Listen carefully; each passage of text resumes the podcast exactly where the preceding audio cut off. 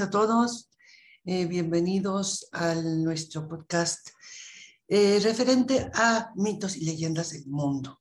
Esta vez nos, va nos vamos a referir a uno de los mitos de origen más importantes de la tradición mexica, eh, que es el, mundo, el, el mito de la creación, uno de los tantos mitos de creación eh, que eh, provienen de nuestras tradiciones antiguas. ¿no?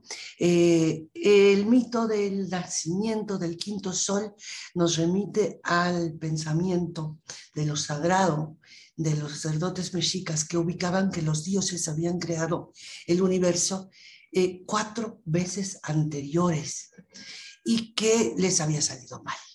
Los eh, los dioses no quedaron satisfechos con los hombres que fueron creando en las cuatro oportunidades anteriores. Finalmente se queda el mundo en tinieblas, se queda oscuro, no hay, no hay vida y eh, de repente los dioses están tristes porque se sienten solos. Entonces se reúnen, convocan a una, un encuentro divino en el que deciden darle a los hombres una nueva oportunidad, una quinta oportunidad. Entonces se reúnen allá en las montañas de Teotihuacán, en el valle de Teotihuacán. Y una vez reunidos deciden eh, pues eh, elaborar todo un ritual para un sacrificio, para crear es, necesario ah, forzosamente una, un, sacrificio. Y entre ellos eligen a uno de los personajes más jóvenes, más apuestos, más hermosos, eh, que es el dios Tecusistecatl. Y a él deciden darle el honor de ser la víctima sacrificial para el hecho de la creación. Entonces, todos están de acuerdo, Tecusistecatl acepta la misión de buen grado, pero allí interviene nuestro señor serpiente emplumada. El señor Quetzalcoatl decide que está muy bien la selección, pero eh, que habría que tener un, un as bajo la manga para el caso de una necesidad. Y deciden buscar a un sustituto. Y este sustituto, pues por supuesto que va a ser todo lo contrario, lo opuesto a Tecusistecatl. Y entonces encuentran a un dios viejo, eh, feo, encorvado, eh, buboso, que es el señor Nanahuatzin. Y a Nanahuatzin le ofrecen eso, que sea el sustituto de Tecusistecatl en caso necesario. Entonces, bueno, están, están trabajando los dos dioses, los dos opuestos, y se van a, hacer los ejercicios eh, de ayuno y de distancia necesarios para el gran día del sacrificio. Entonces llega el día del sacrificio y el sacrificio va a ser a través del fuego. El fuego como el elemento purificador y como elemento creativo. Entonces eh, llegan los dos y hay un gran, una gran hoguera una fogata enorme, que es donde va a suceder el sacrificio. Tecusistecatl está listo, todo preparado, muy hermoso, muy elegante, y se acerca a la hoguera, a la fogata, para arrojarse la fogata, pero el fuego es tan fuerte y el calor tan intenso que Tecusistecatl se echa para atrás, no puede, no se atreve.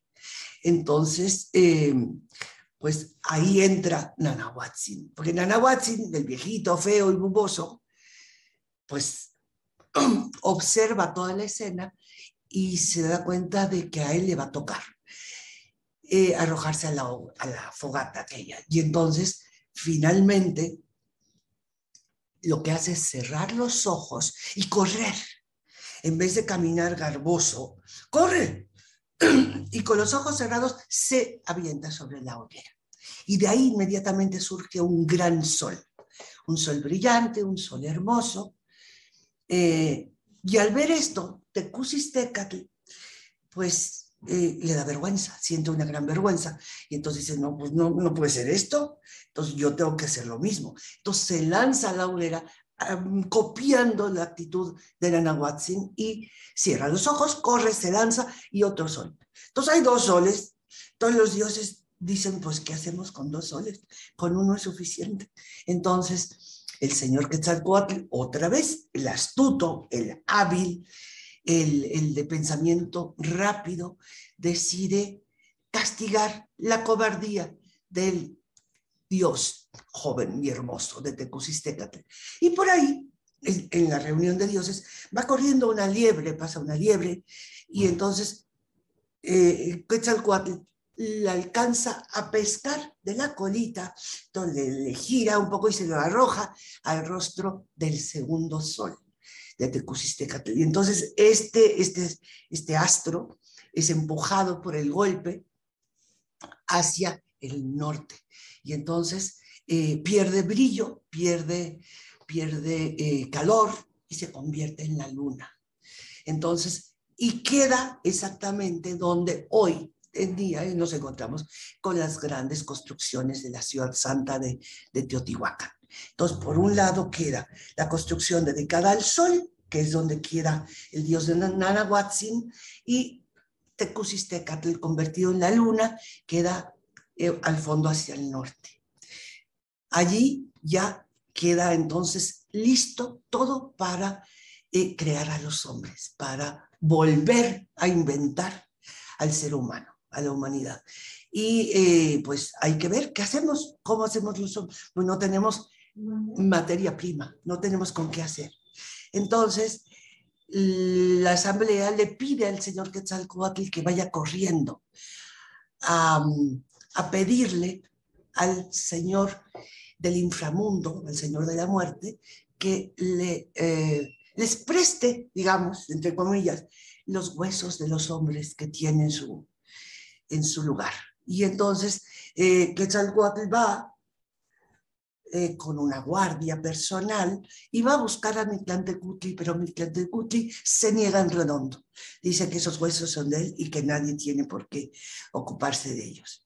Entonces a Quetzalcoatl no le queda más remedio que eh, robarlos. Entonces convoca a un ejército de eh, eh, de gente muy cercana, incondicional, a la serpiente plumada, que son las hormigas. Y las hormigas lo ayudan, entonces consiguen unos sacos de yute donde meten los huesos que acaban de acomodar. Y se van corriendo. Claro que el Señor de la Muerte se da cuenta y entonces hay una persecución y hay una carrera, hay una serie de eventos que son hasta simpáticos que es que las, hormiguitas pues, se tropiezan, se tropiezan y se caen, se les caen los, sacos de los huesos y todos los huesos se rompen y es un desastre. Pero finalmente logran escaparse de Mictlantecutli y llegan a la superficie. Y ahí, otra vez, en medio de la asamblea de los dioses, pues el Señor distribuye los huesos y conforma una especie de rompecabezas y conforma al hombre y a la mujer los arma y entonces a través de nuevo de un sacrificio divino en donde los dioses todos ofrecen su sangre sagrada y la salpican sobre los huesos, eso es lo que va a hacer que aquellos seres cobren vida.